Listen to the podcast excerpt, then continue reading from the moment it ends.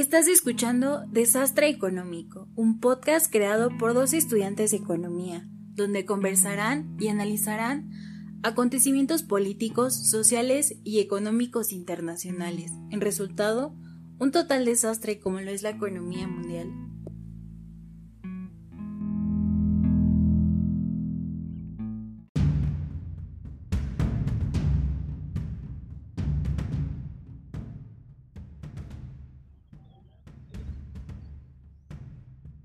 Bueno, esto es Desastre Económico. Tenemos un nuevo episodio. Tenemos a dos invitados de nuestra facultad. una de ellas es Janet. Janet, ¿cómo estás? Hola, bien, gracias. Otra vez. Este, Eduardo, ¿cómo estás, amigo? Muy bien, muy bien. Gracias por la invitación otra vez, chavos. Aquí apoyando su proyecto. Qué bueno que estás de vuelta por acá. Y pues ya conocen a mi compañero del podcast, Carlos, famoso Charlie. ¿Qué hay. ¿Cómo andamos? Andamos al 100 en este proyecto. Emprendiendo, emprendiendo en la cuarentena. Darle con todo. Sales, sales. Eso me, me agrada. ¿Qué tal, Janet? ¿Cómo te ha ido después de titularte en Relaciones Públicas? ¿Qué tal esa experiencia? Fue curioso porque mi graduación fue virtual, pero no era como lo, que estaba esperando y siento que por ese motivo como que todavía siento que no culmino, que todavía no termino y, no sé, aparte, aparte no me fue muy bien al final en cuanto a calificaciones, pero me siento contenta porque ya siento que es como un peso menos, ¿sabes? Claro, pues no ha de estar muy chido graduarse por línea, ¿no? Creo que Vas a ser una generación especial, ¿no? Obviamente, mi generación siempre fue especial. Las fiestas, Fue lo único que nos faltó, una fiesta de despedida. Pues ahora la del sábado, ¿qué se va a hacer? ¿Y qué onda? ¿Qué, ¿Cuáles son tus planes ahora que terminaste la uni? ¿Qué tienes planeado? ¿O cuál es tu plan? Fíjate que antes de, terminar la, universidad yo tenía muchos planes en mente, o sea, yo decía, no, pues hago mis prácticas, me titulo, busco trabajo, o sea, quería, tenía muchas, muchas, muchas cosas en mente, pero realmente es que cuando ya estás en el momento en el que está pasando, o sea, cuando ya estás viviendo la situación, ya no es lo mismo y como que ahora sí te pones a titubear si es lo que quieres, te pones a pensar cuánto trabajo te puede costar, por ejemplo, ahorita yo lo que quiero es liberar mis prácticas, porque ni siquiera las he liberado, entonces lo que quiero es liberar mis prácticas y ya pues una vez que, que las libere, intentar buscar un trabajo, pero quiero un trabajo como temporal, ¿sabes? No quiero estancarme y vivir ahí por siempre o trabajar ahí por veintitantos años, no sé, porque mis ideas ahora son otras, como que quisiera tener más bien un negocio propio, creo que es lo que lo que actualmente muchos quieren, ¿no? Tener como un negocio propio en el que ellos sean sus propios jefes, no tanto depender de un salario. Claro, también lo platicamos con Lalo y también nos comentó sobre sus planes y creo que, coinciden en esa parte porque la verdad, pues emplearte ahorita creo que está muy complicado. Los trabajos que ofrecen son malos, muy, muy mal pagados y creo que mejor hay que optar por nuestros propios proyectos, ¿no? Sí, claro, obviamente es bueno ser como eh, tratar de emprender con algo que te guste, con algo que te agrade. Por ejemplo, en mi caso, pues hay muchas cosas que, que vi durante la carrera con las cuales con las cuales puedo pues empezar como un negocio, ¿sabes? Porque relaciones públicas es una carrera pues muy amplia, aunque, aunque pues muchos decían como de, ay, no, es que es la más fácil, no llevan matemáticas y así, pero la verdad es que tiene un campo muy amplio, o sea, puedes emplearte en muchas cosas o puedes poner tu amplio negocio eh, aplicando todos los conocimientos que tienes con respecto a que aprendiste en, en la carrera, entonces... Mira, este, está bien lo que comentas, Janet, de hecho, este, es un error que cometen muchos alumnos al al decir que hay unas carreras que son más fáciles que otras. En lo personal para mí no hay ninguna carrera fácil. Todas tienen su, su contra, su método. Y creo que yo, este, a uno se le hace más fácil que otra. Porque como tú dices, tú, te metes a una que te gusta, obviamente le vas a meter empeño y te va a gustar y vas a salir bien. Pero si te metes a una que no, como que no es punto de torado, te, te va a complicar. Ahora, a mí me gustaría este, preguntarte algo a ti y a, y a Eduardo, que ya, ya salió también. ¿Cómo ven esto de que por qué los alumnos cuando salen ya de una carrera como que se desaniman o cuál es el motivo por el cual dicen voy a titubear, creo que no era lo mío o cuál cree que sea el motivo principal? Mm, ¿Quién? ¿Quién? Yo. Cualquiera de los dos. Empiezas tú, Janet. Creo que una de los principales, una de las principales razones por las cuales nos desanimamos cuando, cuando terminamos es porque nos damos cuenta de la realidad, o sea, nos llega un golpe de realidad en el que nos damos cuenta que las cosas son más complicadas de lo que nosotros creíamos, nos damos cuenta que es difícil uh, ganarse un dinero para, para mantenerse, nos damos cuenta que, no que al estar trabajando no tenemos un tiempo para nosotros mismos, entonces como que eso nos empieza, nos empezamos a cuestionar de esto era lo que yo quería, o sea, y es cuando, cuando viene ese desánimo. Y bueno, al menos en mi caso así me pasó. Yo antes tenía, uy, muchos proyectos, muchas cosas como de, no, pues quiero trabajar aquí y voy a llegar de, a mandar a una empresa de publicidad y pues realmente es que no es tan fácil, o sea, no es así, te das cuenta en el camino, o sea, yo estuve trabajando en, una de esos, en uno de esos negocios de donde venden raspados y helados, y o sea, incluso para entrar ahí es difícil porque es como de, ah, no, pues nunca has trabajado en una cadena de restaurantes de comida rápida, cosas así, no tienes experiencia, adiós. Entonces es como que dices, bueno, si aquí es difícil, o sea, y no lo estoy haciendo menos. Entonces, este, retomando el punto, pues creo que ya lo había explicado la, la vez pasada, ¿no? Algo que, también impide mucho, seamos realistas, es un poco el miedo al, fracaso. Todos tenemos miedo, la verdad. Decir que si eres bueno, si vas a ser bueno en esto, en aquello, en lo otro. Lo que decía mi compañera Janet es que realmente sí es una realidad eh, el hecho de que cuando tú sales de la carrera eh, tienes muchos proyectos en mente, inclusive fantasías o piensas trabajar en lugares que probablemente se escuchan muy, muy apantalladores, ¿no? Por ejemplo, gobierno o empresas privadas. Pero ya cuando estás realmente en el paso ya de cuando ya saliste y te quedas, ¿qué es lo que realmente yo he aprendido en el transcurso de la carrera? ¿En qué realmente soy bueno? ¿Qué realmente me puedo especializar? Entonces te das cuenta que lo que es el marco laboral y todas sus ofertas se te van reduciendo todas las posibilidades. Entonces te das cuenta que realmente no eres lo suficientemente competitivo o al menos eso en mi caso me ha llegado a ocurrir, ¿no? Y pues yo creo que no soy el único.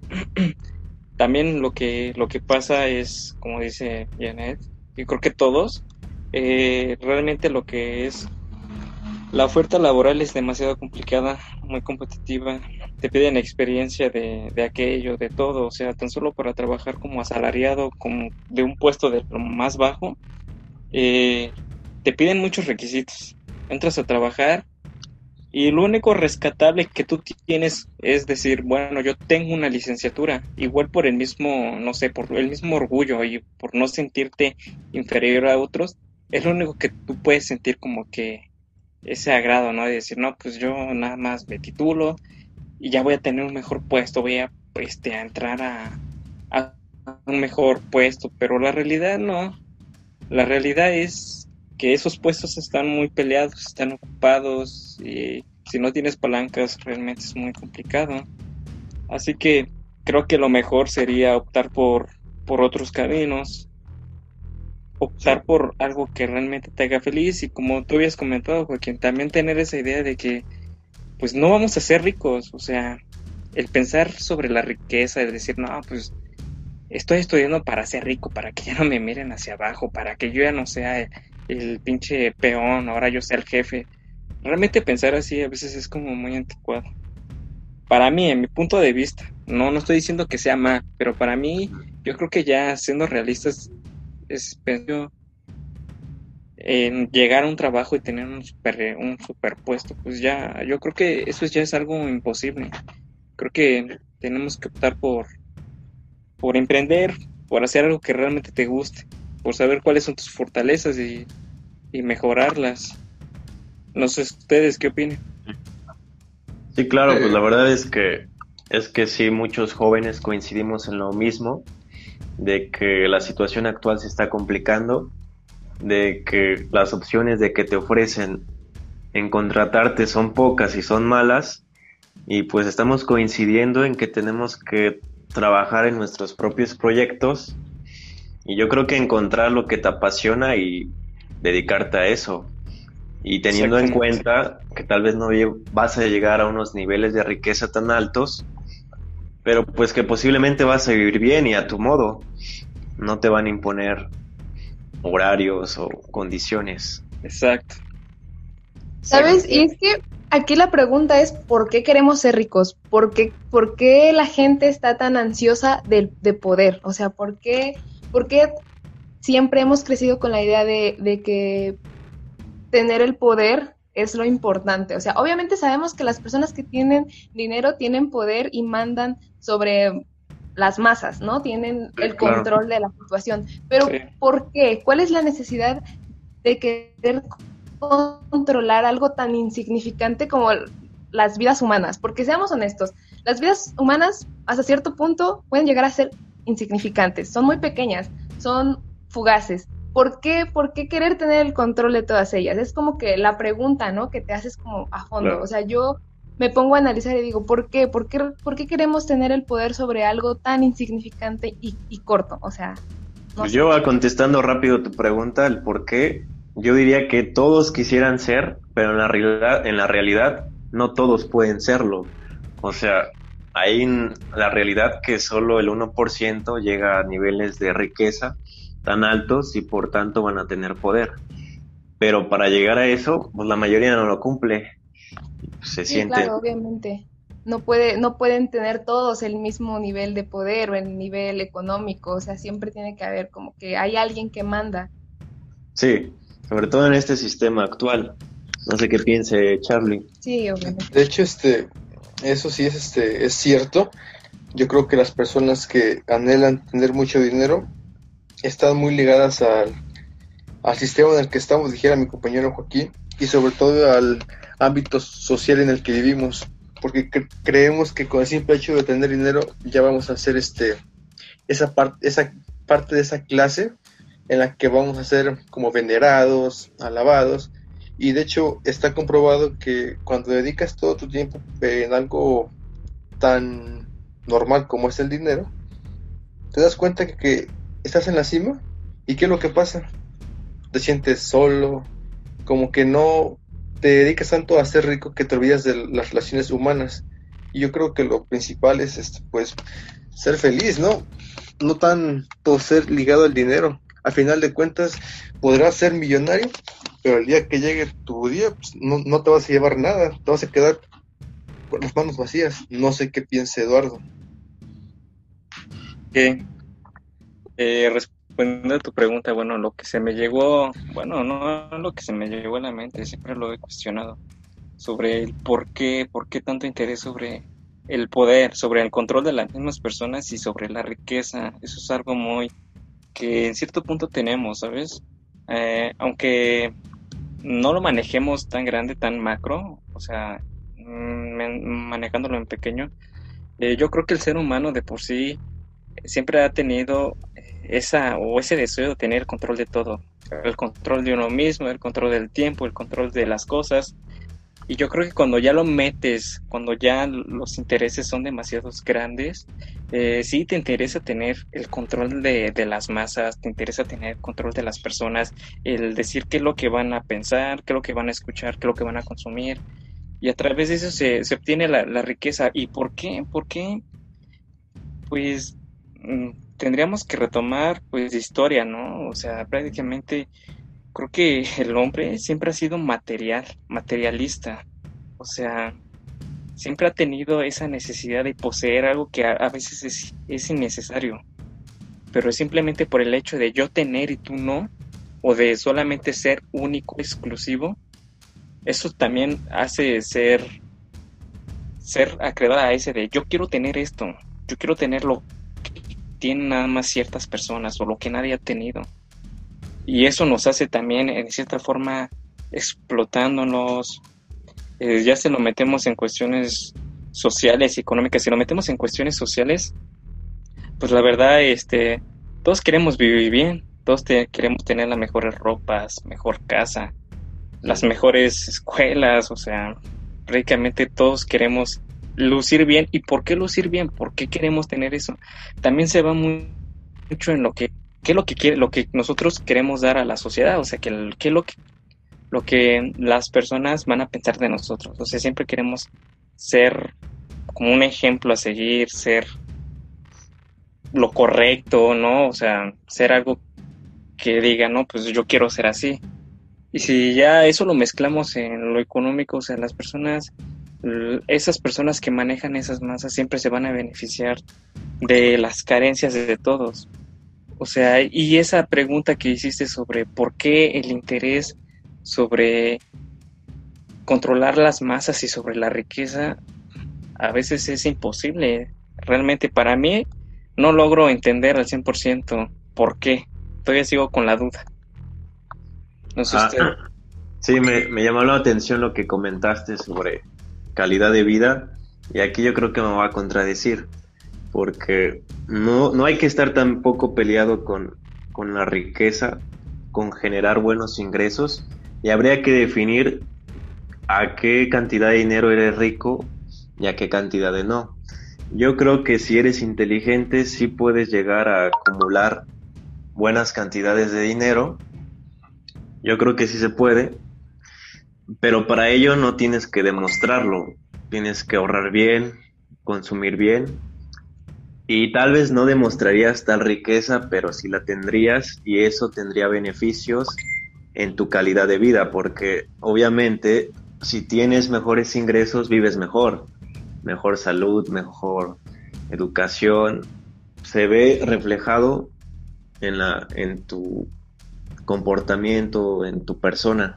No sé cómo vean esa parte, que no hay que estar tan pocos peleados con generar pues un patrimonio. No. Pues yo creo que la, ah, bueno. Ajá, no, tú. Yo creo que la riqueza se ha vuelto muy materialista porque mm, si explicas qué es riqueza, o sea, el término de riqueza, creo que englobaría muchas cosas, no solamente en la cuestión materialista. Acumulación de mercancías, yo tengo esa definición de riqueza. No sé ustedes qué, qué piensan tú, Janet. Mm, bueno, eh, lo que dijo Joaquín es cierto, o sea, tampoco es como pelearse con la parte de tener una entrada de dinero. Sí, o sea, es, es bueno generar, generar ingresos para tener un, buen estilo de vida. La cuestión aquí y lo que como que a veces nos hace caer en el desánimo o cuestionarnos es por qué cosas que tienen que ser como mm, básicas o indispensables en nuestras vidas son tan caras. Por ejemplo, la salud. O sea, por qué para acceder a buena salud o a tener buen, este, un buen servicio médico tiene que ser tan caro. O sea, creo que eso es lo que a veces causa cierta inconformidad, ¿sabes? O sea, esa, esa parte creo que es la que a veces uno se, se pone a, pensar. Se pregunta, ¿no? Bueno, pues, de hecho tiene relacionada con el control de masas. Se supone que tienes que controlar un sector es un sector medicina, del sector este, salud. Entonces así tienes de una cierta forma controlada pues, a la sociedad, a la población.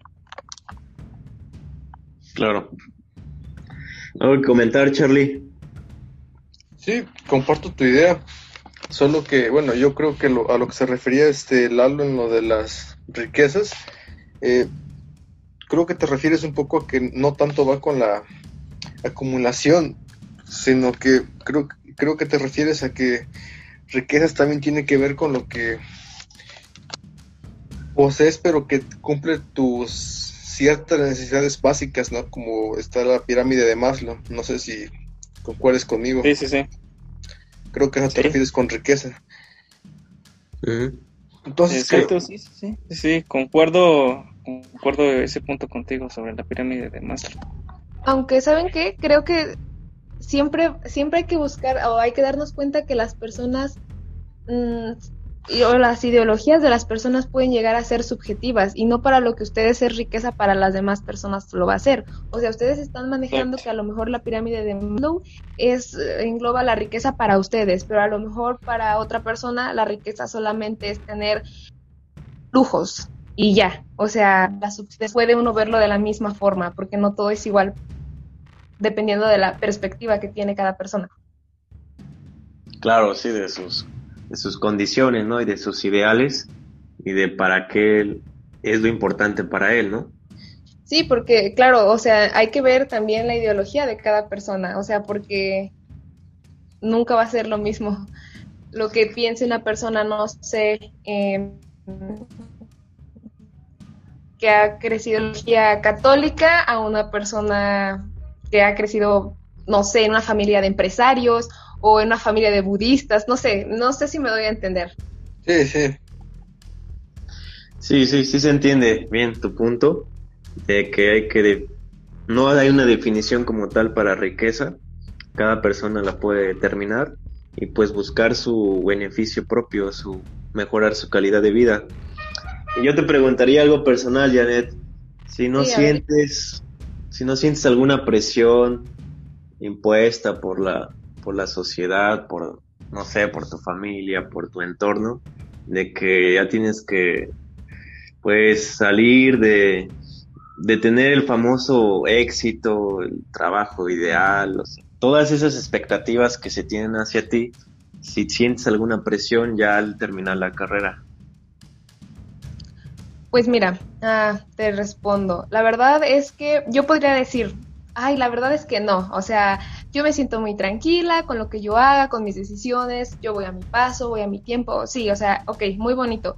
Pero la verdad, o sea, es que en el fondo, yo sé que sí, yo sé que sí siento esa presión de decir, ya tengo casi 22, ya tendría que estar siendo un poco más productiva, sobre todo que ya salí de la universidad, como que escucho comentarios de mis o familiares cercanos que dicen, no, pues es que papá mucho antes que estaba trabajando y tú sigue aquí, o sea, claro, claro que esa presión. Bueno, les decía que sí, que a final de cuentas sí. Sería tonto decir que no me siento presionada porque la verdad es que comentarios que escucho y que cosas que veo diariamente sí me hacen sentir esa presión de decir, ya debería estar haciendo algo, ya debería estar trabajando al menos para subsistir no tanto para hacer riqueza, sino para subsistir. Entonces, sí, sí siento cierta presión. Para llegar a esa independizarse, ¿no? Y sí, es complicado. Porque, o sea, veo a todos lados en mi casa y digo, todo lo que está aquí costó. O sea, no, todo, no salió gratis. O sea, todo cuesta y cuesta mucho.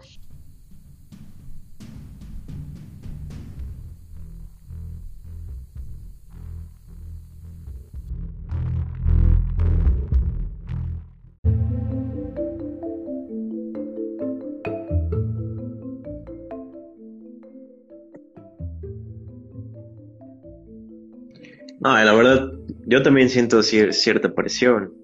Creo que todos.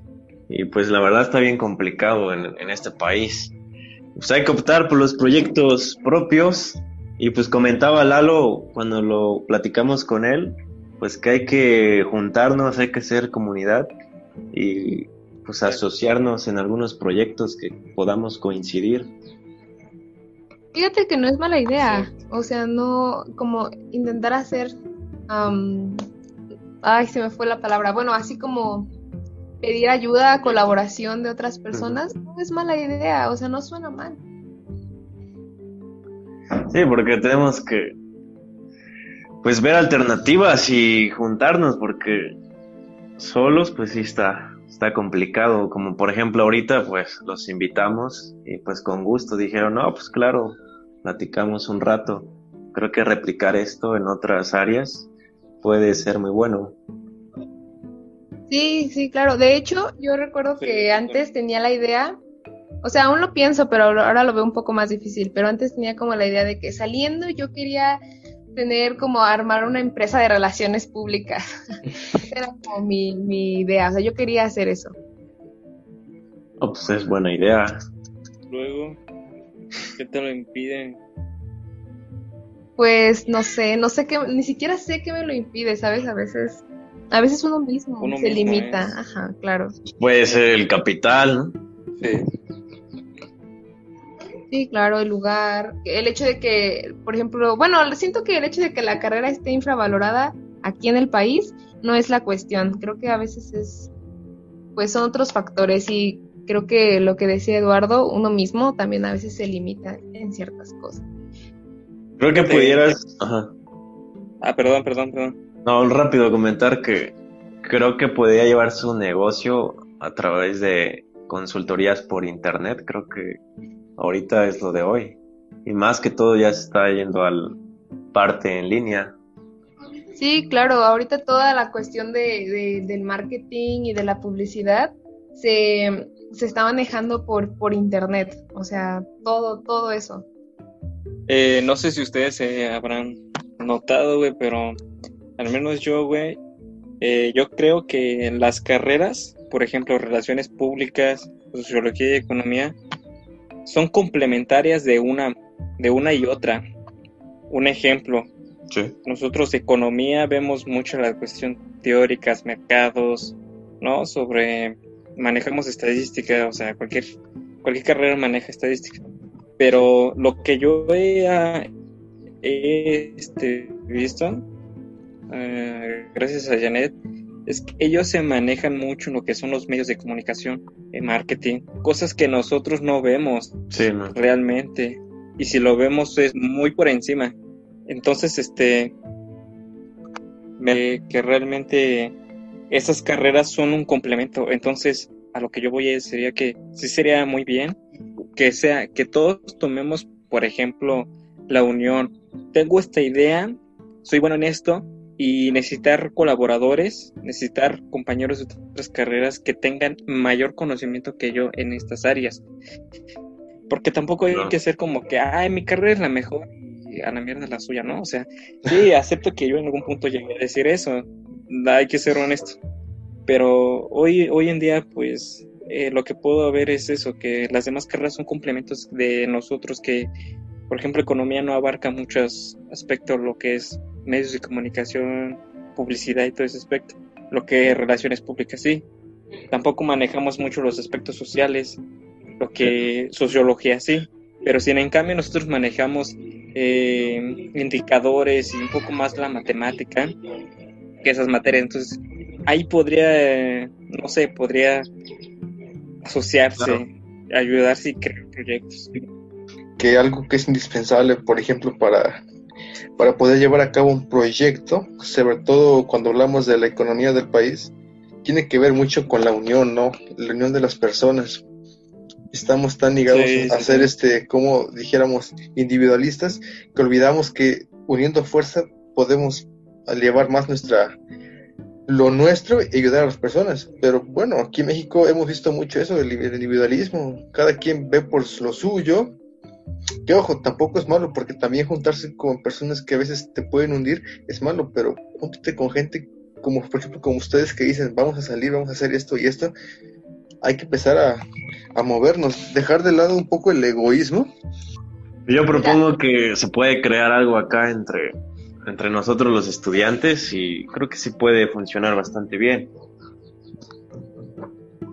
Sí, porque yo creo, bueno, yo creo que cuando se juntan ideas y conocimientos de distintas áreas, pues se puede formar algo bueno, ¿sabes?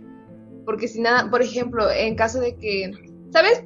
A ver, siento que a nuestra facultad le faltó como unirnos, ¿sabes? Unirnos como carreras en un proyecto que la facultad tuviera en el que juntara pues a sociología, economía, relaciones públicas y que todos pusieran o aportaran sus, los conocimientos en su área. O sea, siento que eso hubiera estado muy bien, eso hubiera sido un buen proyecto porque como tú dices, nos hubiéramos dado cuenta de que juntando, juntándose, apoyándose, se pueden lograr cosas pues chidas, ¿no? Sí, sí, sí. Yo concuerdo contigo. Y realmente lo que quería decir, por ejemplo, eh, sí lo que le hace falta a la universidad hoy en día es eso, más unión. Eh, no es por tirar caca, pero me van una mierda, güey. Pero eso, el hecho de, de que me acuerdo que cuando ustedes hicieron su bienvenida, los de nuestros, los de nuestra carrera, eh, optaron por no querer hacerla con las de relaciones públicas, lo que a mí la verdad se me pareció una estupidez. Una estupidez diciendo que la bienvenida de economía es una tradición de no sé qué tanto tiempo. Ahora sí que con todo respeto se puede meter su tradición por el ojete. Realmente a mí se me hicieron como uno doble moral porque ni siquiera mi bienvenida que nosotros hicimos fueron.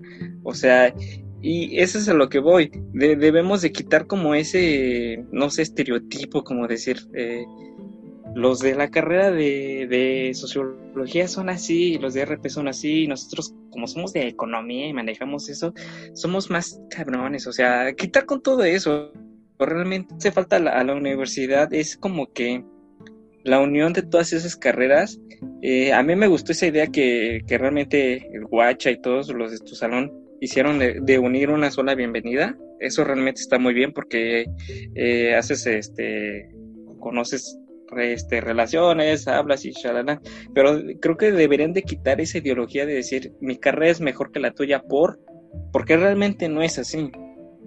Imagínate, si así como lo planteas, ¿no? De que en las bienvenidas, eh, que eran fiestas y todo eso, pues la idea de unir a la facultad era buena, o sea, ahora si lo aplicamos a, a un proyecto universitario, siento que hubiera habido buenas cosas, o sea, hubieran salido cosas buenas. Sí, queríamos hablar un poco de del feminismo, ¿no? Sus contras y también sus buenas acciones. Y ahora que tenemos a una compañera, nos gustaría saber tu punto de vista. Nos gustaría saber tu punto de vista acerca de el feminismo actual. Ok. Uy. Mira, este la verdad es que eres la primera mujer que invitamos. Ah, gracias, qué honor, qué honor. Ah. Mira, pues soy feminista, me considero feminista y creo que he escuchado muchas cosas como de, no, es que tú no te puedes considerar, considerar feminista si no has leído el libro de no sé qué, de tal autora, y muchas cosas así de ese tipo. Y realmente yo no he leído tanto sobre feminismo, pero creo que mi propia experiencia personal me, me ayuda, ¿sabes? A, a considerarme feminista, a considerarme pues parte de este movimiento. ¿Qué opino? Que es algo bueno. Contras, ¿hay contras del feminismo? No, no creo que las haya, pero ha sido un movimiento que no, mm, ¿cómo te explico? Que lo han tomado como un chiste, ¿sabes? Que lo han tomado como una burla. Claro que muchos de los movimientos sociales al final terminan convirtiéndose pues en publicidad o en ese tipo de cosas, pero al menos en cuanto a, hablando de feminismo, la neta, siento que se ha desprestigiado un poco.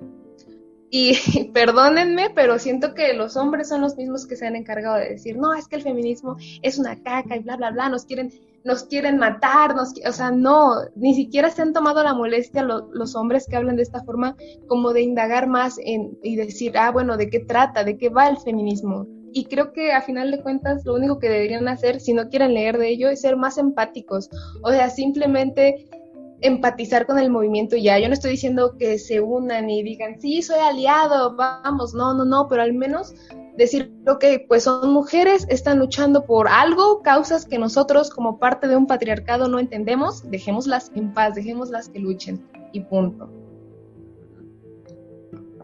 La verdad es que es un tema bien complicado yo al menos, desde mi perspectiva, trato de no meterme mucho, pero creo que también eso está mal, el no hacer nada.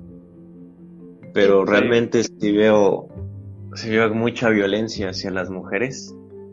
Y como, como humanidad siento que estamos muy atrasados porque creo que esto ya debería de estar garantizado, que estén seguras.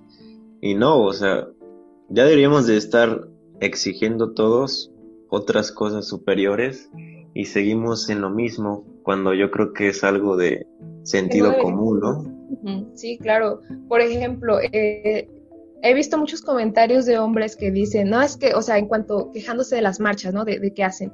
Y dicen, no, pues es que genera eh, la violencia genera más violencia. Mm, o sea, y estas personas no se están dando cuenta que esas mismas marchas son producto de una violencia sistemática hacia las mujeres, porque estamos hablando de una violencia sistemática, no estamos hablando de violencia como la que se ejerce en todo el país, en donde aparecen muertos diario, o sea, no, no estamos hablando de eso, estamos hablando de una violencia que va directamente hacia las mujeres, o por ejemplo, hacia la comunidad LGBT, que son las minorías. ¿Sabes? Cuando se habla de violencia sistemática, creo que va más enfocado a aquellas minorías, no tanto a la violencia que hay en general, porque sí, sabemos que la mayor parte de los muertos que existen son hombres, pero también sabemos que no murieron a manos de, mm, de un hombre que quisiera hacerles daño por ser hombres, y a las mujeres sí nos matan por ser mujeres, ¿sabes? Entonces creo que eso es lo que mucha gente no entiende, lo que no entiende y dice, bueno, es que si ustedes salen a la calle y hacen eso, ¿cómo esperan que no las maten? O sea, ¿pero por qué? ¿Por qué tienen esa idea? Simplemente no, no lo entiendo, ¿sabes? Son simples protestas y aunque las muchas veces dicen, no, es que ustedes no van a lograr nada, bueno, pues ningún cambio uh, se generó con tranquilidad, ¿sabes? Siempre hubo una revolución detrás de, y creo que lo que enfada a muchas personas es que esa revolución la estén haciendo las mujeres. Claro. Mira, a mí no me da eh, cosa tocar esos puntos, sí, son, no son complicados, son muy extensos, la verdad. Eh, yo creo que eh, el feminismo sí, sí, sí tiene su importancia, tiene su impacto.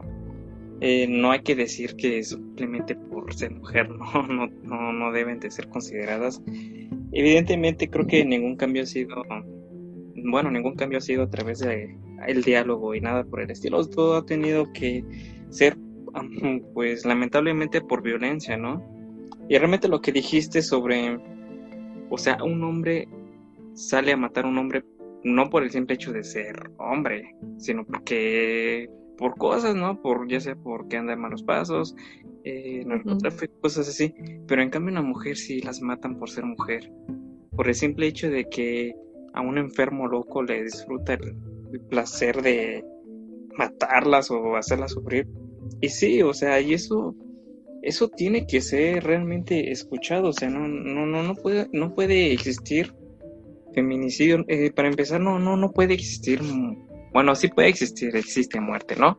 Pero no debería de ser arrebatadas, o sea, el que una mujer que, el que diga, no, es que las mujeres tienen la culpa, ¿para qué salen en la noche? ¿Para qué están en un taxi? O sea, ¿y eso qué? ¿Eso qué que salen en la pinche noche? Cualquiera pudiera salir en la pinche noche, cualquiera pudiera un taxi, ¿no? O sea, yo creo que desde ahí el hecho de decir como así como hombre, decir, no, es que ustedes tienen la culpa, no mames, o sea, no, ¿qué tan tontos estamos para estar diciendo eso? O sea, se supone que que se vistan así y que con que salgan noche, o sea, no por eso les da el derecho de hacerles o agredirles o decirles, o sea, no sé ustedes qué, qué, qué piensen, pero yo creo que el, el feminicidio, el feminismo, sí está tomando mucho auge y yo las apoyo, realmente yo las apoyo, bueno, no, no las entiendo. Eh, lo que, por ejemplo, que quieran cambiar la forma de del diccionario de las palabras. Ah, Igual no, no, entiendo, no, no entiendo muy bien ese aspecto, pero sí entiendo sobre respetar, sobre el apoyo, sobre ser empáticos. De ese aspecto sí lo entiendo. Y yo creo que en eso sí, yo, yo sí apoyo todo el movimiento. Sí, para, para llevar el análisis, yo creo entender un poco mejor. Este, me gustaría preguntarle a Janet cómo veía la situación en la facultad en temas de machismo, violencia, qué tanto había ahí en ese pequeño lugar para ver, yo la verdad, pues desde mi perspectiva tal vez no lo vea, pero tú qué nos cuentas de, de la facultad. Bueno, ah, la verdad es que en la escuela sí, pues había en todos lados, en todos lados siempre hay mucho machismo. Y si vamos a hablar de la escuela, pues vamos a decir que sí, sí había. Ah, había maestros que acosaban a las alumnas, o sea, que las morboseaban a más no poder. Y yo sé que ustedes saben de quién estamos hablando había maestros que simplemente se quedaban al margen si se daban cuenta de, de, este tipo de acosos, de este tipo de violencia. Y también eso es encubrir, o sea, de una manera muy sutil, pero estás encubriendo, no estás haciendo nada, solo porque es tu compañero, porque no te quieres meter en líos, o sea, eso es encubrir. Y eso también te hace ligeramente o muy machista, el estar encubriendo a una persona que estás viendo que está acosando a las alumnas. Había un maestro que nos pedía a, las mujeres de mi salón ir con falda o con vestidos cuando íbamos a exponer y, en una ocasión yo llevé, una falda, ay, es que ya no, me acuerdo cómo se apellidaba, cómo se llamaba este anciano.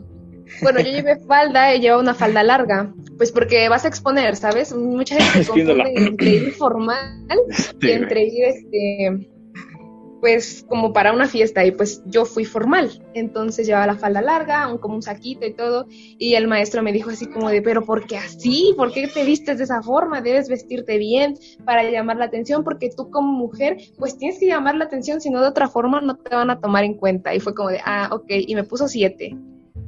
Entonces, sí, ese profesor era una persona muy machista. Ah, ¿Qué otro maestro? Bueno, había personas que tenían como una autoridad ahí, un poquito más, que en cuanto, en cuanto a jerarquía eran más arriba.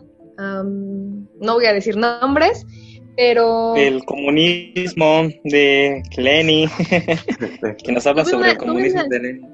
Una experiencia en la escuela en la que yo me acerqué a este profesor para pedirle ayuda, apoyo, y lo único que hizo fue pues decirme que pues a lo mejor era cuestión mía, porque pues de alguna forma esa persona me deseaba o algo así. Entonces díganme si esos comentarios no son misóginos, si esos comentarios no son machistas, si, si tú te acercas a quejarte de una situación, de alguna inconformidad y te dicen eso, o sea, te responden con algo así, pues evidentemente ahí no vas a encontrar la ayuda que, estás buscando, o sea, no la hay. Incluso también entre compañeros podría decir que, que, lo había. Creo que conmigo los compañeros siempre se mostraron respetuosos, los compañeros alumnos, pero pues no sé, llegué a escuchar comentarios donde decían, la verdad es que no me consta, pero pues tampoco puedo, ¿cómo se dice?, decir que no es verdad, porque pues no, donde decían que pues había acoso hacia las compañeras y así, pues si fue real, si fue mentira, no lo sé, pero pues hubo comentarios, entonces pues por algo hubo, ¿no? Por algo estaban ahí. Sí. No, pues sí son temas, este, comentarios delicados de los, de los profesores y, y sí los quemaron, ya ves que pusieron una, una manta, ¿no? Sí, sí, sí, sí, los quemaron. Y la verdad es que de verdad yo ahorita no me acuerdo del nombre de este maestro, se los juro que no me acuerdo. Pero Eduardo sí se acuerda. Sí, sí, sí. Eh, no lo puedo, ¿lo digo o no lo digo? Tú di el nombre. ¿De qué algo sirva esto? El buen contador, Espíndola. ¡Ay, Espíndola, hijo de la verga! Sí, sí, sí. Para empezar, no sé ese güey que hace dando clases y realmente no sabe nada. Porque yo debería de ocupar su plaza. Mames. Ese maestro, sí, sí, sí, era muy feo, muy, muy feo, pero bueno. Así que sí, si me preguntan, ¿en la FESC hay machismo? Sí lo hay. Y muchos tienen un machismo interiorizado muy cabrón. Yo, fíjate que yo te puedo dar una perspectiva así diferente.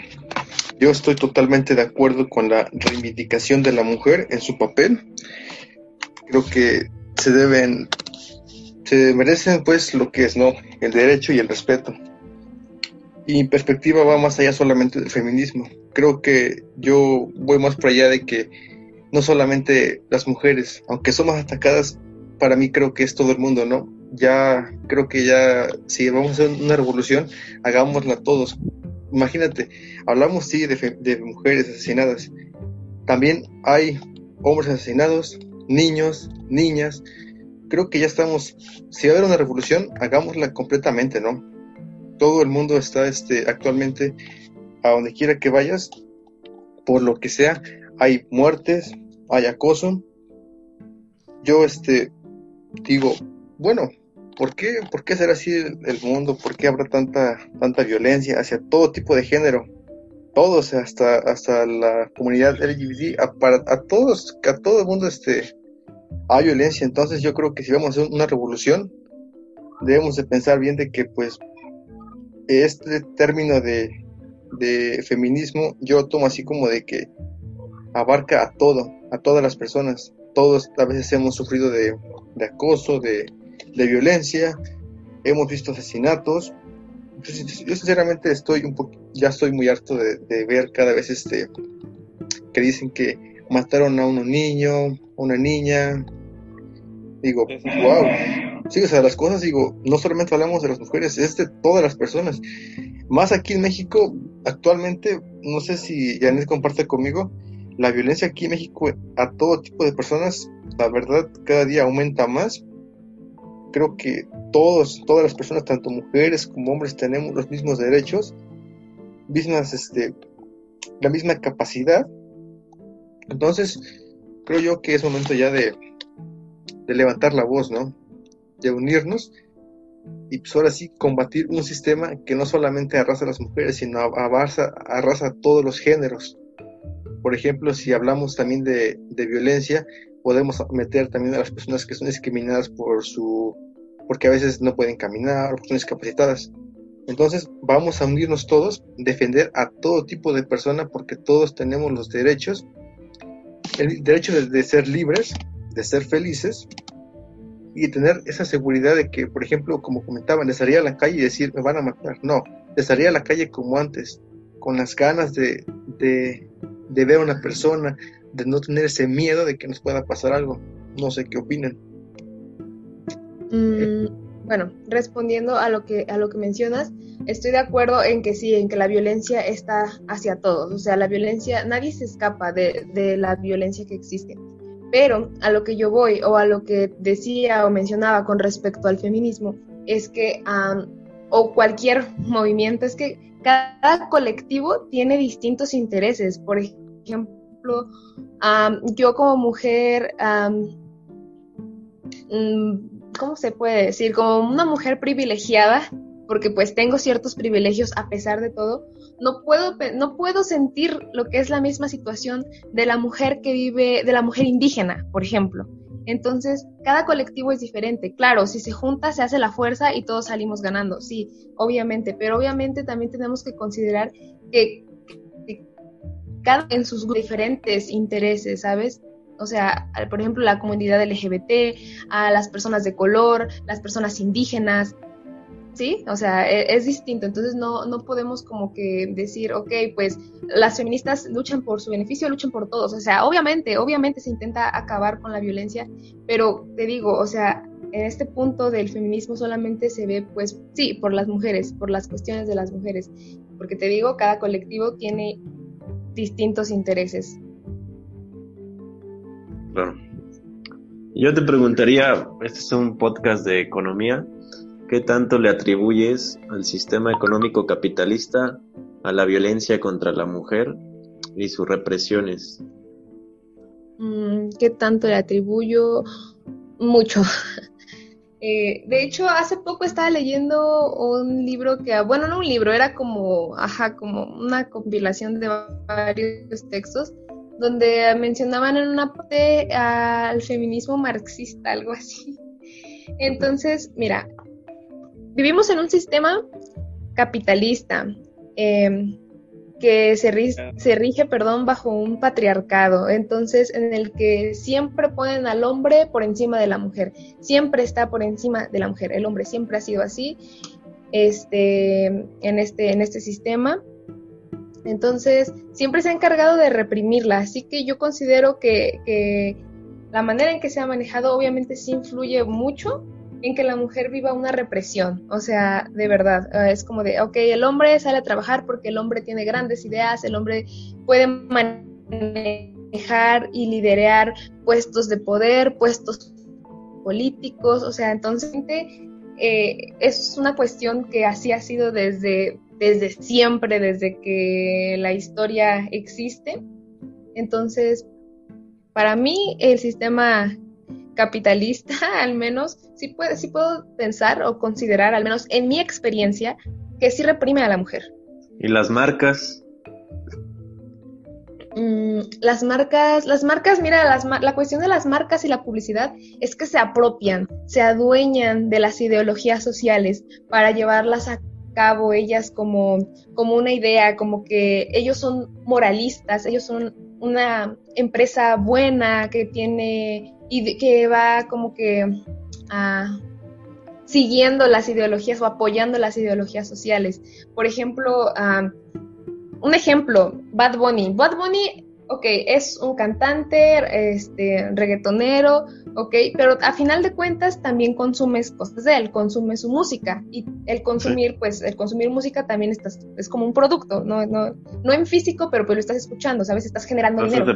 Entonces, ¿qué hizo Bad Bunny con su, con la canción que, que, que o video, no me acuerdo, que se, que se llama Yo Perreo Sola, en donde, en donde agarra ideología del feminismo y se cuelga de este para, para sacar su música y de esta manera poder llegar a, más público, ¿sabes? O a, público feminista. Y él quizá no es una marca, pero es un cantante y se está colgando de esa, de esa parte. Digo, hay como... Oye, este, espera, yo tengo una, una pregunta para Janet. Por ejemplo, este, mencionabas que, por ejemplo, dices que se le da el sistema, se le da más, este, más facilidad al hombre para poder controlar ciertos, ciertos sectores, porque según puedes manejar mejor el sector, ¿no?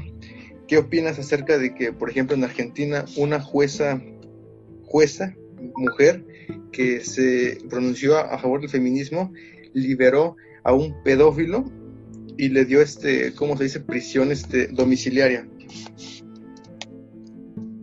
Mm, no, no, sabía de ese caso, o sea, perdón, perdón por no estar a la vanguardia. De verdad no sabía, desconocía ese caso.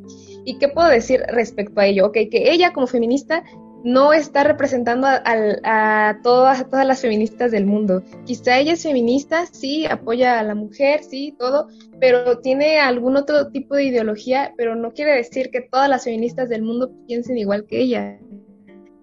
Es que no es que haya una contradicción, porque al hecho de que sea feminista, o sea, o al menos, pues no sé ella cómo piense muy en sus adentros o, la, la, idea que ella tenga respecto a la pedofilia, pero es algo pues completamente distinto. No estoy diciendo que como mujeres o como colectivo del feminismo no se pueda decir, no se pueda uno pronunciar en contra de la pedofilia y de la pederastia, pero al menos siento que el hecho de que lo que ella hizo fue una cuestión individual de ella y no puede no, no podemos como que generalizar, ¿sabes? Así como como dicen, no todos los hombres son así, en este caso creo que aplicaría algo similar y decir, pues ok, esta jueza hizo esto, es feminista, ok, sí, pero eso no quiere decir que esa sea la ideología de todas las feministas en el mundo y no por ella puedes decir que todas las feministas vamos a, decir, ok, que quede en libertad un pedófilo, porque al menos en mi caso yo, ah, pues obviamente creo que como la gran mayoría de las personas normales o cuerdas, pues repudia la pedofilia, ¿no? Entonces, eh, pues al menos con lo que me preguntabas, pues puedo responder eso, ¿no? Que que sí, que quizá la, la, esta juez dejó libre a este hombre, pero como te digo, eso no quiere decir que eso represente a todo el colectivo feminista. Simplemente no, es posible. Ella no sé por qué lo habrá liberado. La verdad yo desconocía el caso, pero al menos te puedo decir, o sea, a grandes rasgos, esa, esa, esa respuesta. Ah, ya recuperé la idea. Este, habíamos comentado, te había preguntado sobre qué tanto contribuye el sistema capitalista. Ahora te pregunto, ¿Qué tanto la religión causó o tiene que ver en la represión contra las mujeres y la violencia? Toda.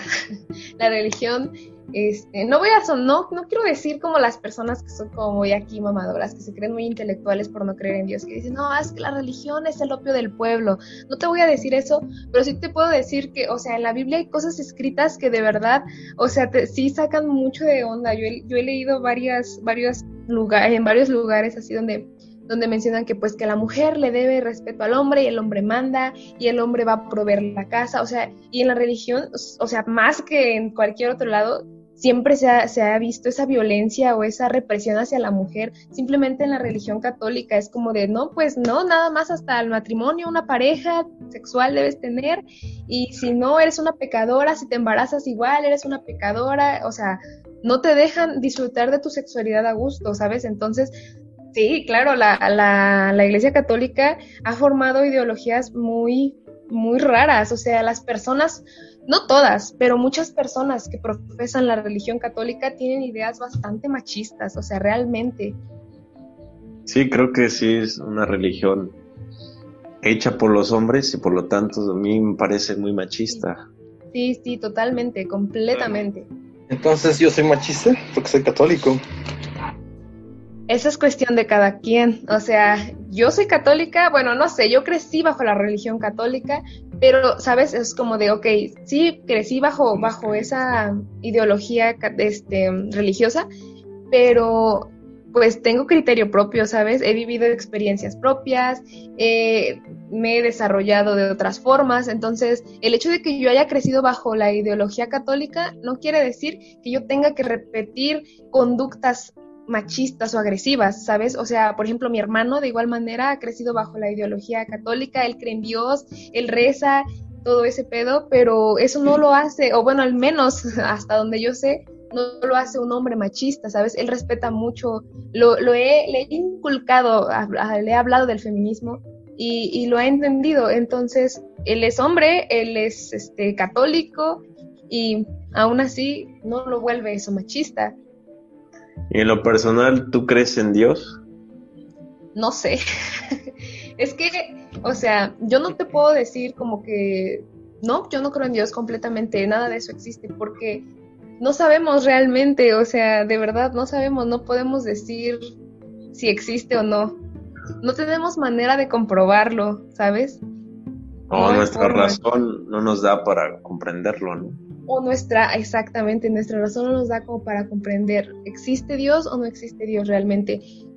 creo muy bien, o sea, que eso, tengo ese, esa firme convicción de que uno mismo crea a su Dios, ¿no? Uno le reza a lo que le quiere rezar, con lo que se siente seguro, con lo que se siente tranquilo. Pero ah, si hablamos de la existencia de Dios como tal, pues no sé, es algo muy grande, es una filosofía muy grande a la que quizás sí, como, como tú acabas de mencionarlo, nuestra razón no nos da para más, para pensar, ¿será o no será? Creo que eso es algo muy, muy largo, muy largo y muy pues complejo para analizar y decir existe o no existe Dios. Y ahora, ¿por qué Dios tiene que ser hombre o por qué se identificó con... Quizá porque fue una religión creada por hombres y pues alguien que fuera más del género masculino, ¿sí, no? ¿Es género? Ajá. Tiene que, tener género, ¿no? Tenía que, tenía que ser hombre para sentirse, pues sí, representado, para, para poder tener temor de, de algo superior. Y es que, ¿sabes? No es tan mala la idea de, tenerle como miedo a algo, como un freno, ¿sabes? Pero pues a veces las personas que profesan esta idea también...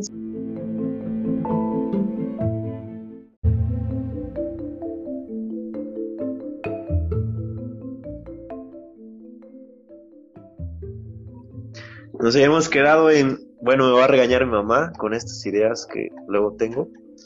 Pero nos habíamos quedado en por qué Dios. ¿Te regaña tu jefa? Es que de Dios sí, güey. No, nos habíamos quedado en por qué Dios es hombre y por qué no puede ser mujer. Mm, porque sí, no, no es nada. Yo comenté que porque supongo que fue una religión creada por hombres y tenía que, pues como líder supremo tenía que ser un hombre, porque pues a huevo.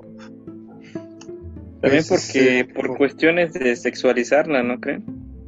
Pues es que, mira, aquí como que hay una pequeña, este, es como que algo contradictorio, ¿no? Porque se están, este, se está mencionando que hay unos como que no, no, como que es como que no creen, o, cada quien debe respetar lo que piense, ¿no? Pero ahora a veces salen con que es hombre, o sea, realmente si o sea, es una idea de que si vas a postularte de que pues, no estás muy creyente de que existe o no existe, y eres con que es hombre, realmente es como que es una contradicción, ¿no? Porque realmente estás diciendo que no estás totalmente segura de que hay, bueno, o quien sea, seguro segura, no estás totalmente factible de que sea una existencia. Pero ya cuando tú dices, no creo que exista, y luego sales con que, ah, no, es que creo que es hombre, se respetan, ¿no? Las ideas de cada quien, cada quien este, tiene un pensamiento una ideología y es válido, ¿no? Cada quien tiene ese punto de vista. Sí, exacto. Yo mencionaba de que era hombre, pues porque así te lo venden en la Biblia, o sea, no es como que yo haya dicho, ah, sí es hombre, o sea, en la Biblia sí te lo venden como que, pues Dios Todopoderoso, su Hijo Jesús, o sea, te lo venden como un hombre. Pero es que de hecho, fíjate que en la, en la teoría del famoso Big Bang, que la postuló un sacerdote, de hecho el término oficial, así, si lo buscas como Dios, así pues como se describe, creo, en Google, Dios significa este algo así como creador, o sea, realmente es el término general del creador del universo, del Big, algo así del Big Bang. Por eso se le puso Dios. Pero realmente yo la verdad no he visto así, pues en la Biblia casi no.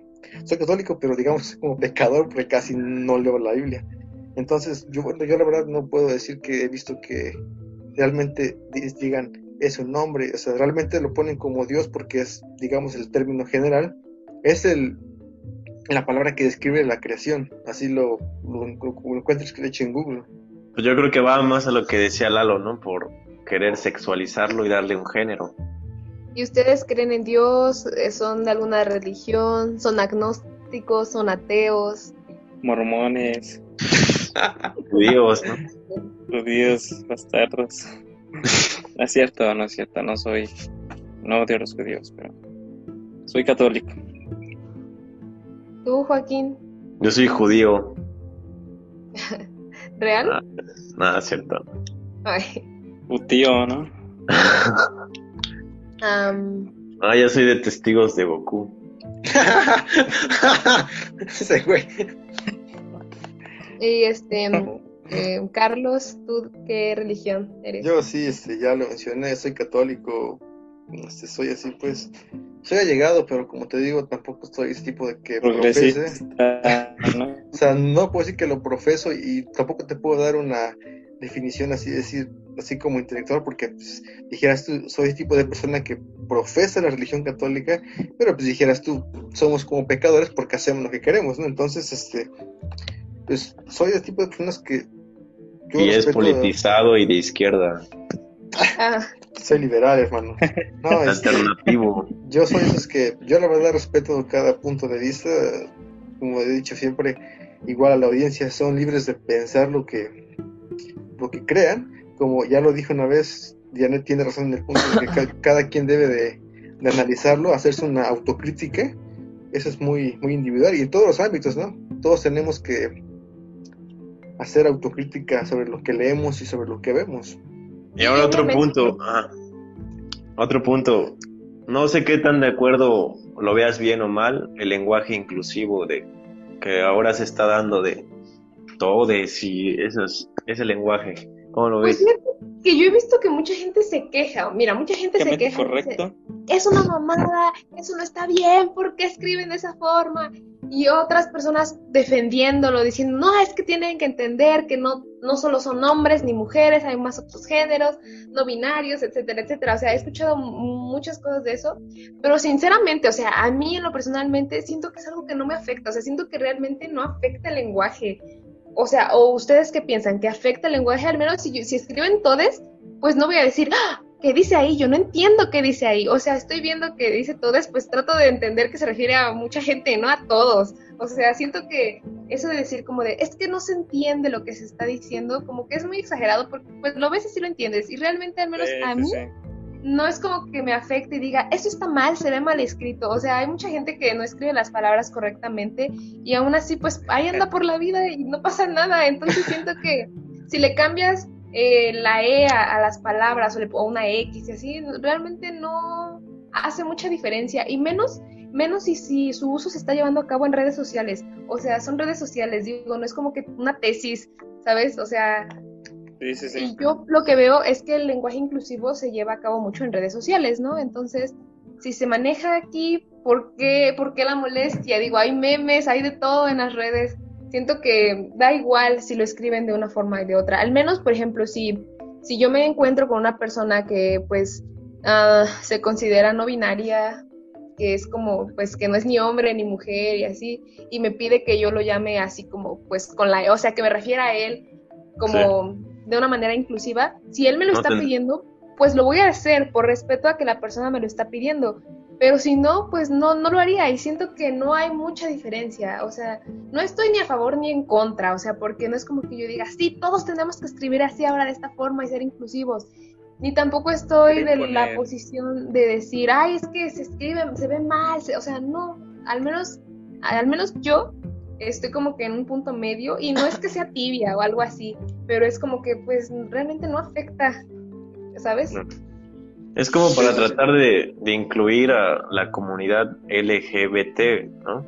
Sí, sí, sí, exacto. Ah. como te digo. ¿A ellos cómo los ves? ¿Los ves apartados? ¿Sufren violencia? Esa parte. Sí, claro que sufren violencia, obviamente. A pesar de que ya es la, la, la homosexualidad ya está normalizada, hay mucha violencia hacia, hacia, ese, hacia esas personas. O sea, yo obviamente las apoyo completamente, pero yo no puedo ser parte de su comunidad porque yo no soy lesbiana, yo no soy bisexual, o sea, yo solo apoyo, apoyo su colectivo, pero no comprendo en carne propia lo que es ser discriminado por tu orientación sexual, ¿sabes? Entonces, pues sí, obviamente yo los apoyo totalmente, siempre, este, si ellos me piden que me refiera a ellos como, pues, de manera inclusiva, lo voy a hacer por respeto.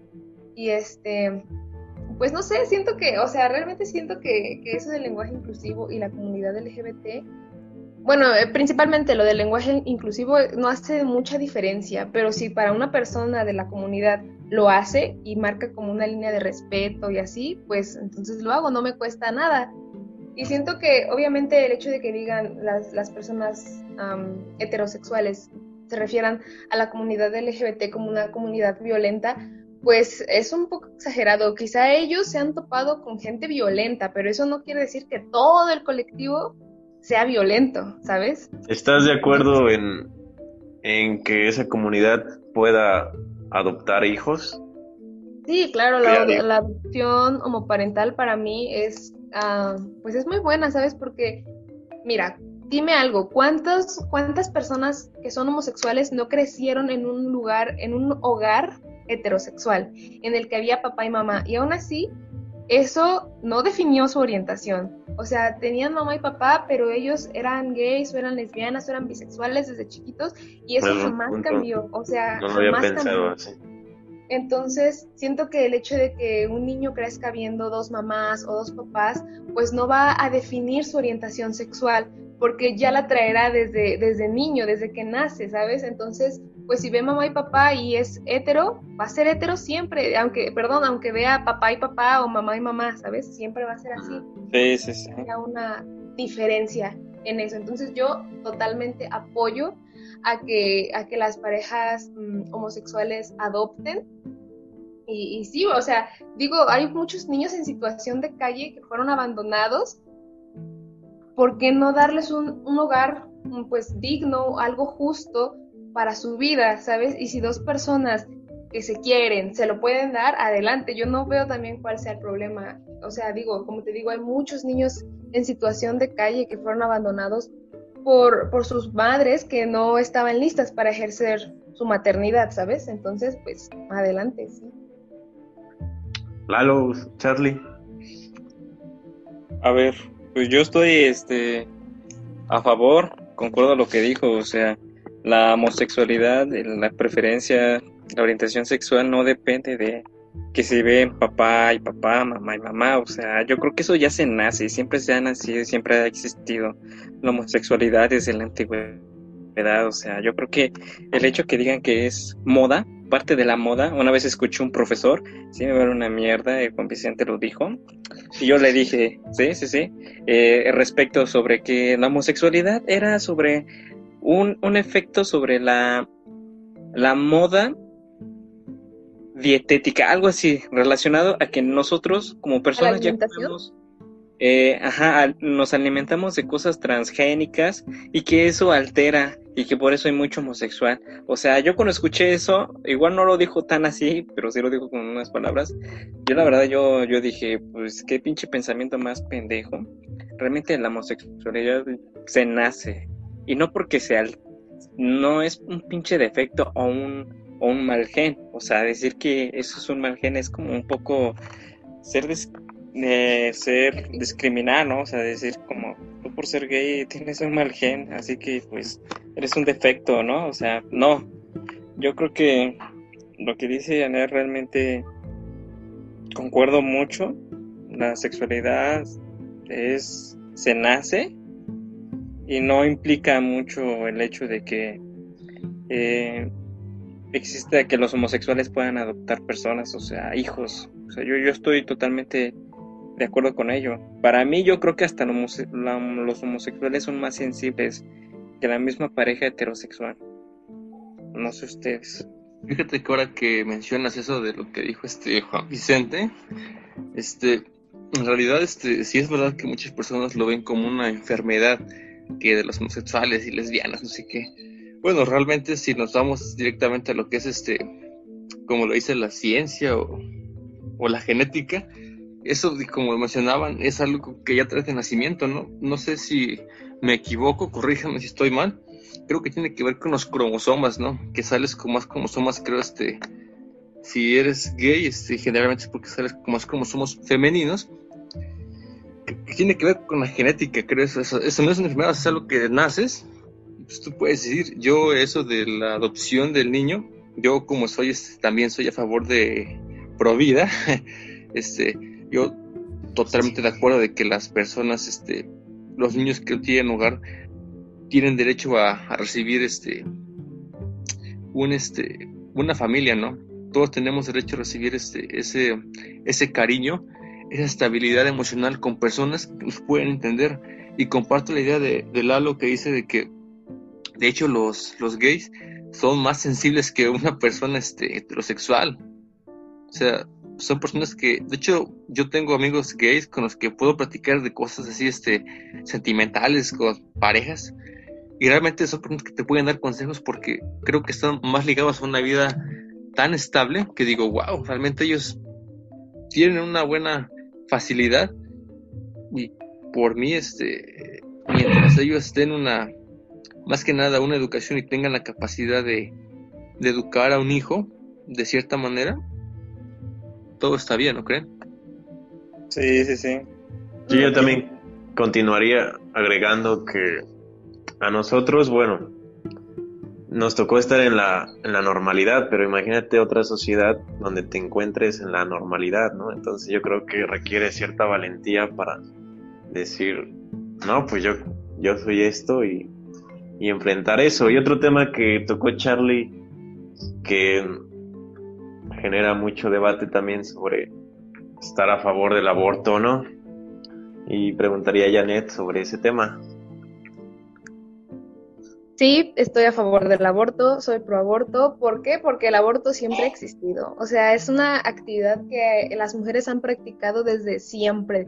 Desde la antigüedad siempre ha existido eso. El hecho de que se criminalice a una mujer es diferente, o sea, y lo que se busca es que el aborto sea legal, porque, ¿sabes? O sea, no es que vaya a haber más abortos, no es que las mujeres lo vayan a usar como método anticonceptivo, porque déjame y te digo que practicarse un aborto no es algo fácil en el sentido físico, en el sentido emocional, es algo muy difícil, y no creo que una mujer que, que, que alguna vez abortó decida andar abortando cada vez que se embarace, ¿sabes? No, no lo van a usar como método anticonceptivo, solamente es una opción. El que sea legal es una opción para las mujeres que quieran hacerlo y sus vidas no corran riesgos, ¿sabes? O sea, que sus vidas no corran riesgo, que, que ellas estén pues bien y no mueran por elegir libremente o no sean ah, encarceladas. Estaba viendo ayer una nota, de hecho, que en Emiliano Zapata, una niña de 15 años me parece que abortó con misoprostol en su casa y la llevaron al doctor y en el doctor pues se le encontraron restos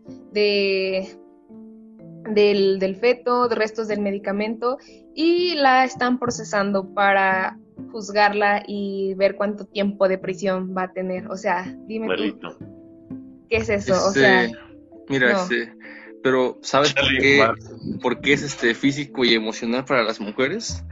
Bueno, a lo que yo he visto, obviamente es emocional. ¿Por qué? Porque digamos que no, te sacan al bebé y te lo llevan al rostro para que le des un beso, ¿no? Te lo entregan como en desechos de, de basura y va a la basura, o sea, por eso es traumático. O sea, no.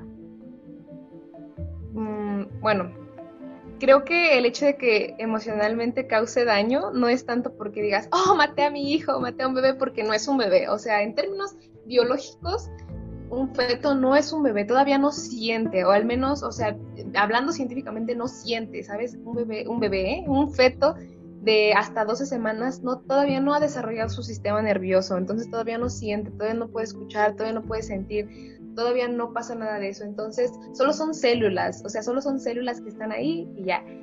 Es, ah, es em, emocionalmente es muy difícil porque si tú quedas embarazada sin tener ganas de quedar embarazada, en, no sé, viviendo en tu casa o estudiando, emocionalmente te afecta a ti porque no sabes qué hacer, no sabes qué decisión tomar. Ah, y realmente creo que eso solamente te lo puede decir una mujer que pasó por una experiencia así. Y bueno, creo que con libertad puedo decirles que yo pasé por una experiencia así y puedo decir que sí, emocionalmente sí te afecta, no porque digas, oh, voy a matar a mi bebé o algo así, sino porque tú, tú como mujer no sabes qué hacer, no sabes a quién acercarte, no sabes a quién te puede escuchar, quién te puede ayudar, lo que vas a hacer, o sea, te vienen muchas cosas y eso emocionalmente afecta. Y físicamente, pues es muy cansado, o sea, físicamente es muy, muy difícil, es doloroso, entonces, pues sí, es, un proceso difícil. Pero es que entonces si es este es difícil para la mujer porque obviamente te están lastimando internamente, te hacen este suturaciones, o sea, realmente te están lastimando. Si, si yo lo que voy es de que si lo quieren así como legalizar, de que dicen que siempre ha existido, entonces ¿por qué no también legalizamos lo que son este el narcotráfico? ¿Por qué no legalizamos también este las violaciones? ¿Por qué no legalizamos cosas que también son malas? Porque no creo que sea lo mismo matar a tomar una decisión, ¿sabes? O sea, no creo que sea lo mismo matar gente o, daños hacia la salud, como es este caso del narcotráfico, a que una mujer tome una decisión. O sea, sí, yo te digo, es, es doloroso, es doloroso porque duele, o sea, físicamente te duele, no porque digas, hoy me están dañando, o sea, duele porque causa ciertos, este, como malestares, mmm, como cólicos y así, pero realmente no es como que digas, uff, wow, o sea, me están succionando todo, todos mis intestinos y todo, o sea, no, tampoco, entonces, no es tan terrible como lo pintan, lo pintan como algo muy trágico y realmente no lo es si se hace en un lugar seguro, si se hace consciente de que eso es lo que tú quieres, o sea, realmente no es algo tan, tan horrible como te lo pintan. ¿Es difícil? Sí, sí es difícil. ¿Duele? Sí duele. ¿Es costoso? Sí, sí cuesta, lamentablemente. Es costoso. Pero... Yo pues, también, yo también podría, quería poner en consideración las causas que llevan a una mujer a llevar el aborto, las causas sociales, económicas, del que a veces pues están estudiando o no tienen la situación económica para tener un hijo y ahí conlleva más problemas. Creo que entonces hay que analizar esta parte. Estás, diciendo que si es pobre que se muera? ¿Cómo? ¿Cómo? ¿Cómo? O sea, estás diciendo que si no tiene las capacidades económicas para llevar lo que es un embarazo, un hijo, estás argument prácticamente estás argumentando que si es pobre que se muera. Estás haciendo una argumentación de aniquilación de los pobres. No, más que nada voy al análisis social y económico de un país porque llevan a las mujeres a querer abortar a algún hijo porque creo que en México muchas este, mujeres no se les presentan las oportunidades para ellas, mucho menos para, para tener un bebé. Sí. Solo quería poner en consideración el aspecto social y económico. ¿Qué tanto tiene que ver? Sí, sí, sí. Bueno, yo podría responder mejor Janet o, alguien más. Bueno, yo, yo considero, respondiendo Carlos, creo que no, no, no, no quiso decir sobre aniquilación de, de pobres, o sea, no, yo creo que a final de cuentas, base del principio sobre la toma de decisión, si quiero o no tenerlo. Creo que desde ahí, o sea, si una mujer no quiere ser madre, está en toda su decisión de no serlo. Ajá. Sí, yo creo que desde ahí, y no tiene, y no tiene que ver nada con que, chinga, si es, si está mal o que si es pobre, ¿no? Yo creo que no, si es costoso, sí es costoso, evidentemente. Sí, este, hablas de la toma de decisiones. Una mujer, como todos, tiene derechos, ¿no? De elegir. Pero entonces, ¿quién decide por el que está dentro? Es que, por ejemplo, yo como hombre, te lo voy a, te lo voy a decir así como hombre, tomando el punto como viste como hombre, ¿sabes? Eh, realmente, eh, pues todavía no, no es un, un, feto, no es un bebé. Son células que van en ese proceso. Y yo creo que no creo que le vas a preguntar al feto, decirle, oye, ¿tú quieres vivir o quieres morir? Evidentemente no, güey. Evidentemente la que tiene la, la decisión, por el simple hecho de donde se está formando, es la mujer.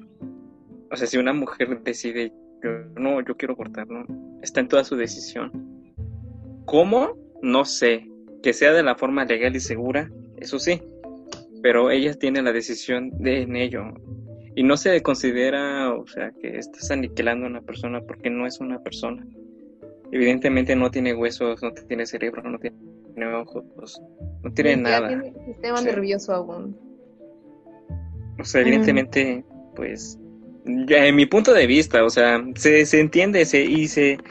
yo creo que se acepta, ¿no? A las personas que estén en contra o que digan, pues estás aniquilando. Pues no, realmente, mi punto de vista, yo creo que no estás aniquilando, o sea, y, decir, no, es que él es pobre y ni pedo, se tiene que, que, chingar porque no tiene las facilidades, pues no debería de ser así, ¿sabes? Yo creo que si la mujer quiere o no, está en su decisión. Y que muchos dicen, pues entonces no abra las piernas. Ay, pues entonces tú como hombre cortate el pito, ¿no? O sea, creo que no, creo que no. Yo creo que esa ya es decisión de cada quien.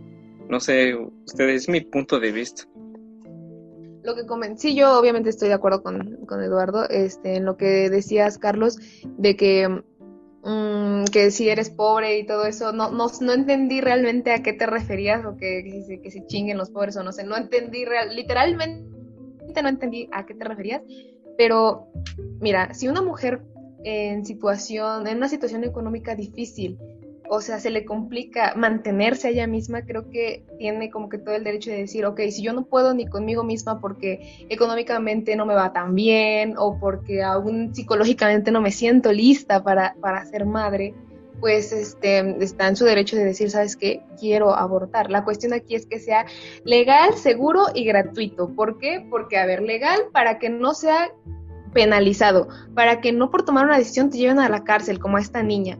Eh, em, seguro para que tu vida no corra riesgo, para que cuando vayas con la completa confianza de que te van a practicar un aborto y vas a salir viva de ahí.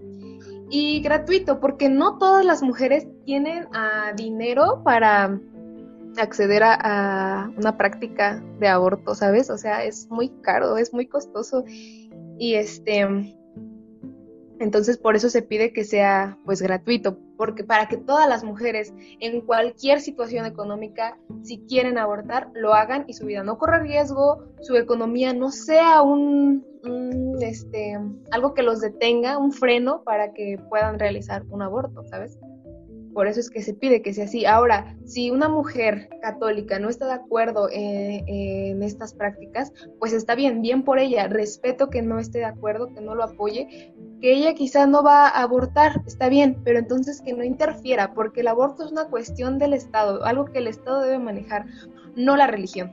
O sea, es algo de salud pública, una cuestión de salud pública. Entonces siento que el hecho de que la iglesia se meta en esto y las personas que andan predicando la idea de salvemos las dos vidas y eso, pues no, o sea, yo no compagino con esa idea, ¿sabes? Porque a final de cuentas, o sea, a ver, dime algo, ¿esas personas te van a ayudar a mantener a tu hijo? O sea, pues no, ¿verdad? No, entonces... Este, bueno, este, fíjate que hablando de eso de de las dos vidas, este, también es otro punto en el cual yo estoy, este, digamos, en contra del aborto, porque seamos honestos, le, lo legalicen o no, lo sea gratuito o no, así, sinceramente dime, así, ¿crees que realmente va a ser seguro un aborto? ¿Va a ser seguro para la mamá?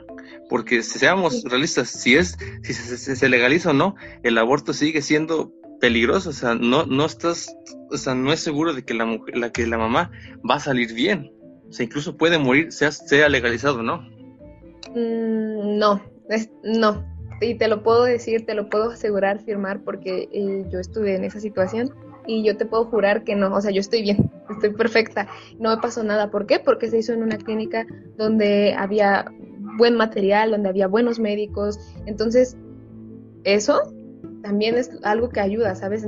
No sé, el hecho de que te practiques un aborto en casa metiéndote ganchos y esas cosas sí te pone en riesgo, pero si te hacen, si te practican un aborto con los instrumentos necesarios y, y con las medidas de seguridad, la mujer no corre riesgo, o sea, la mujer está en manos de un profesional y es como, o, sea, es como si me dijeras, oye, pero pues es que no sé, si te operan del corazón este, un chamán, pues obviamente vas a salir mal, ¿no? Pero si te pones en manos de un buen cirujano, vas a salir bien, no importa que tu, que tu cirugía sea un poco riesgosa, vas a estar bien. Lo mismo pasa con las prácticas de, del aborto. Compañero Joaquín. Eh, pues qué bueno que platicamos estos temas de debate. La verdad se puso muy interesante la plática. Es complicado definir una postura porque yo veo pros y contras en las dos. Pero he visto válido, es válido. No podemos estar de acuerdo con una. Pues sí hay muchas pros y contras, pero he visto que hay violaciones, noticias, que violaciones que llegan al embarazo y ahí qué, o sea, yo creo que se debe presentar la opción, ¿no? A la mujer. Sí, pero mira, este... Cuando hay, hay, violación y de ahí el embarazo, pues... Te voy a... Están su derecho, ¿no? Te voy a tratar de contestar, ¿no? A ver si, a ver si me logro entender, porque a veces como que me enrodo yo solo. Por ejemplo, te voy a poner algo, algo similar. Ponle que a mí, por ejemplo, Eduardo me roba una cartera, ¿no? Yo entonces voy y como Eduardo me robó la cartera, a mí me da el derecho de ir a robarle la cartera a Janet. ¿Mm? No sé si me logro entender en este punto. Creo que sí entiendo tu analogía. Ajá. Entonces, el, digo... ¿Qué culpa tiene el tercero, no? Dices ajá, ajá, algo, algo así, ajá, exactamente. ¿Qué opinas? A ver, Janet, ayúdame. Es que siento que no puedes comparar un robo o sea, siento que no puedes comparar un robo con una cuestión de salud. Y más que, o sea, haz de cuenta, pues como te digo, o sea, científicamente un feto no tiene sistema nervioso, no tiene sentimientos, todavía no siente, o sea, todavía no estás matando a nadie, realmente aún no es un ser humano, todavía no lo estás, no puedes decir que lo estás matando porque no es, no es nada, o sea, realmente solo son células que apenas se están formando, ¿sabes? O sea, no, es como si me dijeras, ah, no, pues el hecho de que un hombre no se tenga sexo y eyacule, estás, estás matando a tus hijos. Pues obviamente no, porque son solo espermatozoides, ¿sabes? Lo mismo pasa con esto. Sí, es un feto, se está formando, pero no, aún no es un, humano, o sea, no es como que ya nació tu hijo y ahora le vas a aplastar la cabeza y lo vas a matar. O sea, no, no, todavía no. Entonces no puedes comparar como que, o no puedes tratar de hacer esa analogía donde hay un tercero involucrado porque ni siquiera, o sea, ni siquiera es el caso. Bueno, es que yo estoy más ligado a la, a, la, a la postulación de que la vida empieza desde la concepción, desde que reciben lo que es carga, las cargas, este, las cargas de energía, ¿no? Por eso es que si tú, si, tú, si tú estás como aplicando eso, entonces estás consciente de que si una persona ah, mata a su hijo en el vientre, pues esa persona es la única que va a pagar sus consecuencias, ¿no? Las, las consecuencias de sus actos. Cuando, no sé, cuando muera y se vaya al infierno, es la única que va a pagar.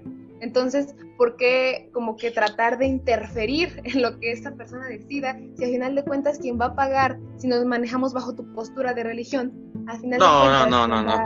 Yo, va no, yo no, pagar las consecuencias es esa persona. Yo, yo no he metido a la religión, yo estoy hablando de que yo estoy a favor de la vida. O sea, yo no estoy diciendo de que si la mujer va a hacer eso que se vea al infierno, no, yo estoy diciendo de que no, mujer, no tiene nada de malo tener un hijo, o sea, adelante, no pasa nada, o sea, todo tranquilo, o sea, yo no estoy diciendo nada de que, nada, se va a matar, que se vaya al infierno, yo en ningún momento he metido la religión, he metido simplemente así como una, una postulación de que las dos personas tienen derecho a, a vivir, como te dije, este, soy, estoy ligado a la teoría de desde la concepción. Pero esa teoría de dónde viene? ¿Esa teoría no viene acaso de la religión?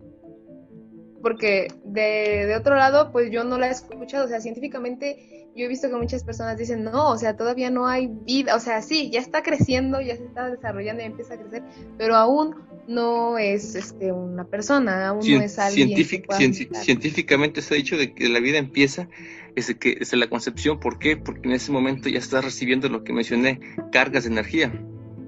Científicamente lo han dicho.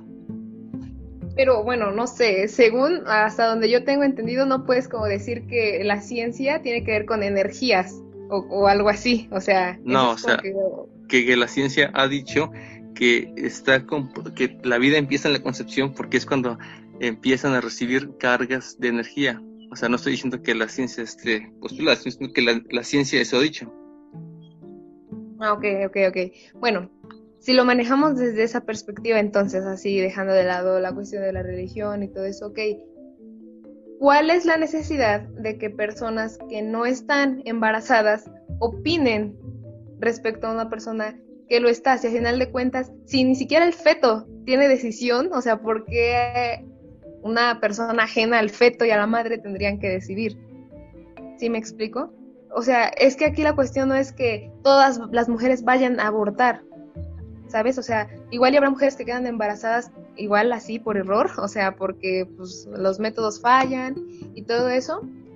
Y que digan, ok, pues ni modo, me la rifo, quiero ser madre. O sea, no, o sea, el aborto, la legalización del aborto, lo, eh, lo, que buscan las feministas con legalizar el aborto, no es que todas las mujeres vayan corriendo a abortar, o sea, no, que se haga una feria de abortos, no, se busca que quienes lo quieran hacer por decisión propia, lo hagan sin riesgo, ¿sabes? O sea, y puedan decidir. Porque al final de cuentas, si lo manejamos como tú lo estás diciendo, ¿qué tendría que ver otras personas o la iglesia o, personas que están en contra? Nada, o sea, si ellos se embarazan, pues que ellos no aborten. Siento que así debería ser como que la ideología, ¿sabes? Y que las mujeres que lo vayan a hacer, lo hagan. O sea, como cuando alguien se va a casar o se va a juntar, o va a vivir en unión libre. O sea, quien se quiera casar, adelante, que se case, ahí está la iglesia, y quien no lo quiera hacer, simplemente pues que vaya al registro civil y se case, o quien no, solo que se vaya a vivir con su novio y ya, sí, sí me explico, o sea, trato de ir por ese, por ese lado, que cada quien decide, cada quien es libre, ajá, exacto, tiene decisión propia. Y creo que de esto se trata la cuestión de si una mujer aborta o no aborta. ¿Y en México cómo va la situación del aborto legal? En qué estados ya se pueden, en cuáles no. ¿Cómo va me parece que solo me parece que solo en Oaxaca está legal, en Oaxaca y en la Ciudad de México. En la Ciudad de México el aborto es legal. Este, hay clínicas, hay varias clínicas. Y en Oaxaca, creo que es otro de los estados. Me parece que hace poco en Veracruz se iban a se iba a, se iban a juntar como que los votos para ver si se legalizaba o no y al final no se legalizó, no, no se logró la legalización del aborto. Entonces, pues va mal, o sea, realmente va mal. Y por ejemplo, en Morelos, pues te estoy comentando, ayer vi una noticia de una niña que la van a procesar porque abortó con misoprostol en su casa. Es una pena. Realmente para mí, eh, respeto las decisiones, respeto la, la, el punto de vista de Carlos, realmente pues es válido, ¿no? Que diga cómo cómo vas a abortar o ser, o sea, si fue tu decisión, pues ahora jódete, chinga, no es un impedimento, este, también de, este, también respeto y digo, se vale porque también puede ser que la persona sienta una carga emocional, o sea, diga, no mames, ¿para qué lo hice? O sea, también, no todas las personas somos iguales, pero por lo mismo aquí, o sea, yo creo que el aborto es decisión de cada persona. Es, por ejemplo, si tú quieres hacerte un tatuaje, tú puedes hacerlo. O sea, yo creo que el aborto, como dijo Yané, no, no, no es como una salida, ah, sí, como método anticonceptivo. No es como método, sino es como forma de decisión. Y no todas las mujeres están a favor del proaborto. Ahora sí que es la decisión, si tú quieres tenerlo, lo tienes, si no quieres tenerlo, está la opción de, abortar, o sea, para mí yo estoy a favor de ello interesante las dos posturas y se llega ¿no? a, más, a más puntos, la plática se pone mejor y pues ya cada quien tiene sus propias conclusiones, ya el tiempo se nos está acabando. Pues verdaderamente me gustaría que siguiéramos la plática en un próximo podcast. y que podamos tocar con gran libertad estos, estos temas sin enojarnos y con total este, libertad. Está bien, a mí me agrada esto. Mucho. Y la verdad, hay muchas opiniones diferentes. Claro, y es parte de que podamos expresarnos libremente, ¿no? Exacto, la libre expresión. Este, como lo mencionó nuestra compañera Janet, este, a la audiencia, eh, ustedes son libres de hacerse una autocrítica, la audiencia es libre de, de pensar y de decir lo que, lo, que, lo que quiera, o sea, todos tenemos esa libertad. Y pues nada, solamente agradecer a nuestros compañeros por haber este, participado en este podcast. Y como mencionamos al principio, este, pues ojalá nos podamos encontrar en un futuro, ¿no? Y ver qué proyecto podemos este, emprender. ¿Qué les parece? Me agrada mucho la idea. Sí, gracias, gracias, gracias. Me agrada. Bueno, pues muchas gracias por compartir las ideas. De esto, de esto se trata este podcast, de poder platicar de los temas que sea. Y pues quedamos pendientes con Janet y Lalo para seguir la plática. Vale, vale, sí, me agrada. cuando quieran. Gracias por la invitación y la consideración. Así que no pasa nada. Sean felices, coman frutas y verduras y abajo el capitalismo. abortemos todos, abortemos todos. Te va a enojar Charlie, ¿eh? ya Charlie, no te enojes. Dios es vida. Dios es decisión, paz, amor y paz para todos.